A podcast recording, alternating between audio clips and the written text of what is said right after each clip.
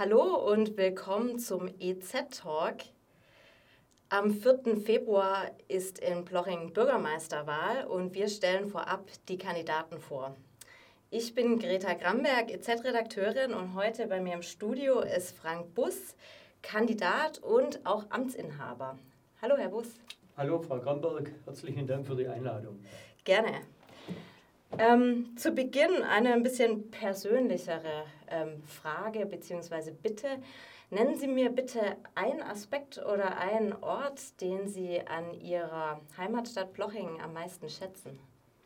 Also am meisten schätze ich und beeindruckt mich immer die Ottilienkapelle, dieses uralte Gebäude, das äh, im Innern so eine ganz besondere Atmosphäre hat, wo eine besondere Ruhe ausstrahlt und wo sich dann letztendlich ja auch die Jahrhunderte irgendwo widerspiegeln.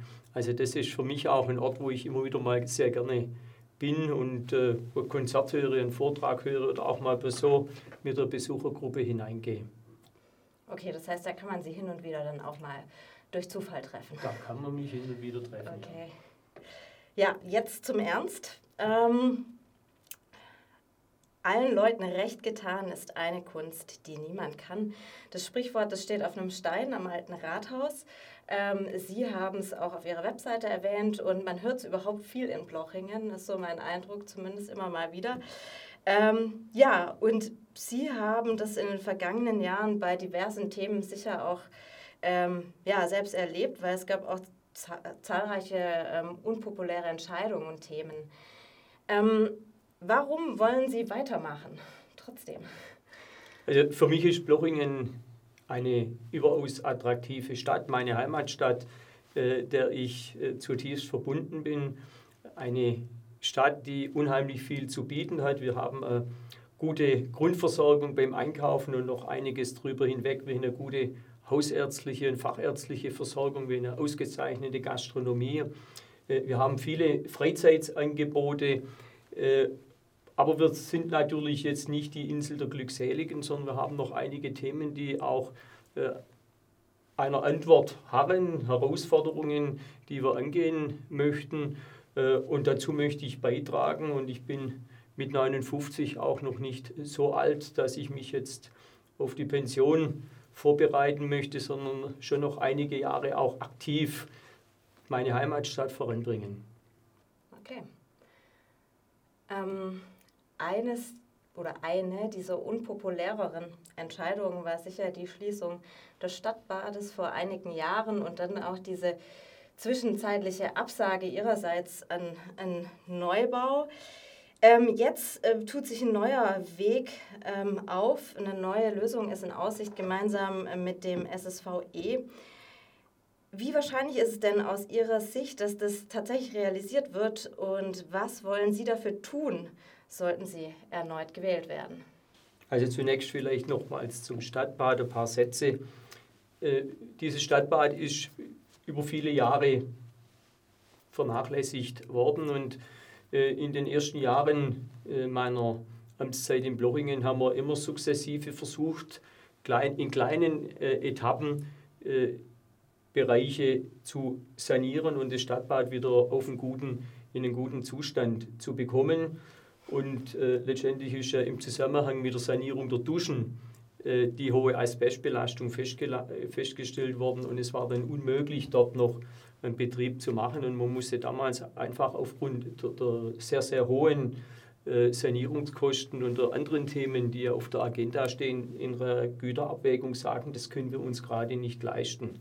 Gleichwohl ist dieses Thema im Gemeinderat, aber auch in der Bürgerschaft immer wieder äh, thematisiert worden. Es, es gibt da einen großen Wunsch.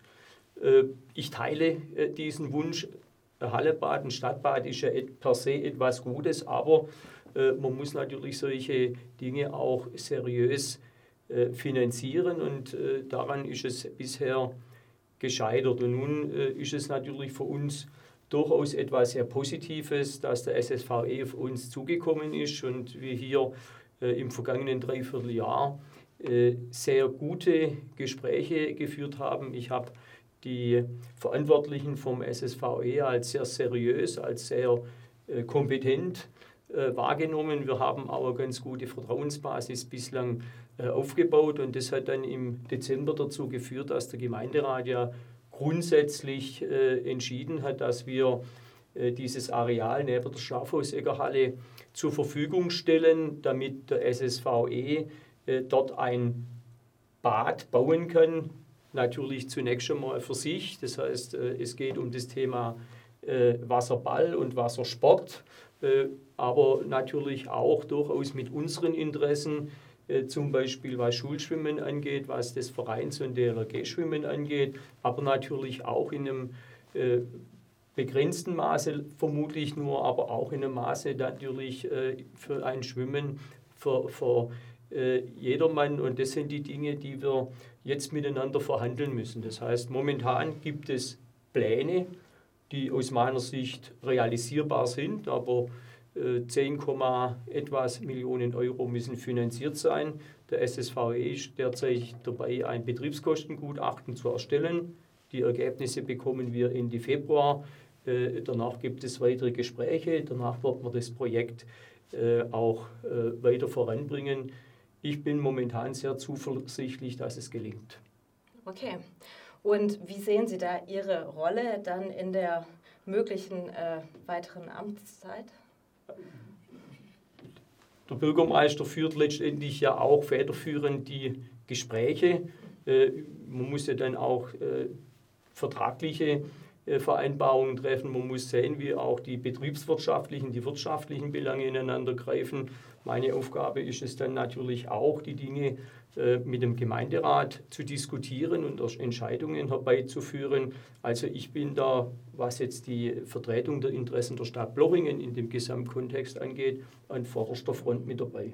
Und Sie persönlich würden sich auch dafür einsetzen? Selbstverständlich. Also wenn, es, mhm. wenn wir tatsächlich auf diesem Wege eine Lösung finden, äh, dann müssen wir diese Chance ergreifen.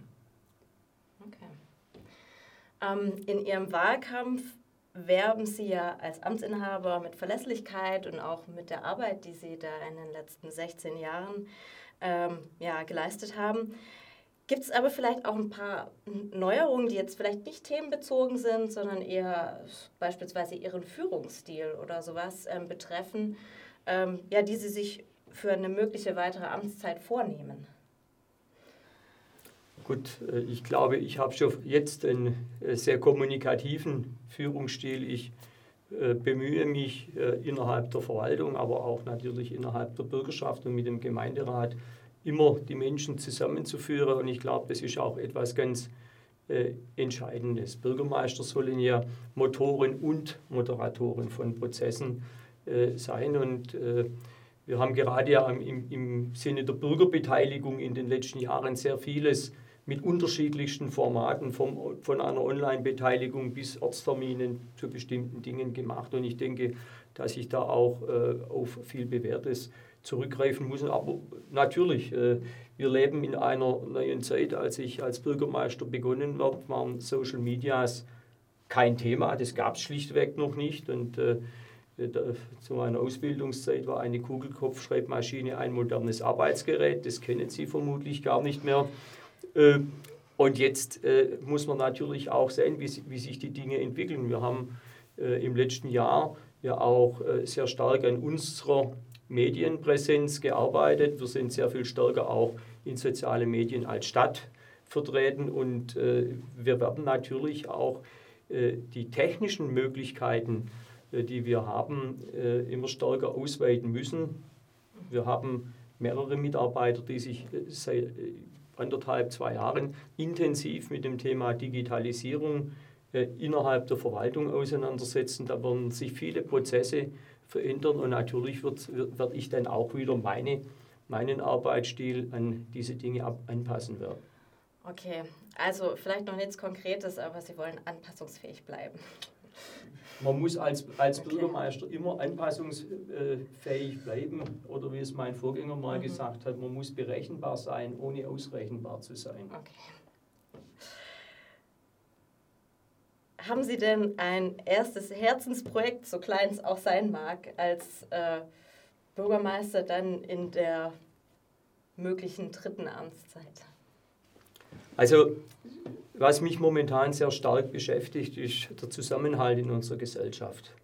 Äh, wir erleben das ja alle äh, gerade sehr stark. Wir kommen aus der Corona-Zeit, äh, wo auch die fehlenden sozialen Kontakte vieles verändert haben. Viele Menschen fühlen sich gerade auch ein Stück weit nicht mehr mitgenommen, nicht mehr verstanden. Und ich glaube, ganz schwierig, große Aufgabe der nächsten Jahre wird sein, den Zusammenhalt in unserer Gesellschaft wieder zu stärken. Und das ist für mich auch nochmals äh, Motivation, warum ich mich hier nochmals äh, um eine weitere Amtszeit bewerbe. Wir haben ganz tolle Akteure vor Ort, wir haben gute Vereine, wir haben Organisationen, wir haben die Kirchen, wir haben ganz viele Menschen, die sich engagieren wollen. Äh, und es gibt ganz viele Themen, wo das auch möglich ist. Und auch hier die Dinge zu initiieren, zu unterstützen, auch voranzuschieben, auch einmal in einem Gemeinderat äh, Geld für das eine oder das andere äh, dann zu bekommen. Das sind, das sind Themen, die mich gerade ganz stark beschäftigen und wo ich mich wirklich auch verstärkt einsetzen möchte. Denken Sie da an ein konkretes Projekt? Ja, wir äh, wollen ein Projekt starten zur Verbesserung der Aufenthaltsqualität in der Fußgängerzone, haben da vor Weihnachten auch mit der IHK schon eine Passantenbefragung zu bestimmten Themen durchgeführte Händlerbefragung folgt jetzt in nächster Zeit. Und wenn wir die Ergebnisse haben, äh, wird man die im Gemeinderat präsentieren. Und dann möchte ich äh, mit den Bürgerinnen und Bürgern, aber auch mit allen relevanten Gruppen hier äh, ins Gespräch kommen, um tatsächlich zu überlegen, wie können wir die vielen Belange, die so eine Innenstadt mit sich bringt, und der, der Wandel unserer Innenstädte ist ja auch durchaus erkennbar, wie können wir die bestmöglich zusammenbringen, wie können wir das Sicherheitsgefühl in der Fußgängerzone wieder erhöhen, wie können wir das Vertrauen an der Stelle von den Bürgerinnen und Bürgern zurückgewinnen, aber wie können wir auch die Aufenthaltsqualität für alle verbessern und äh, das ist, denke ich, immer schon eine Herausforderung, die ihn auch nochmal so richtig reizt. Okay.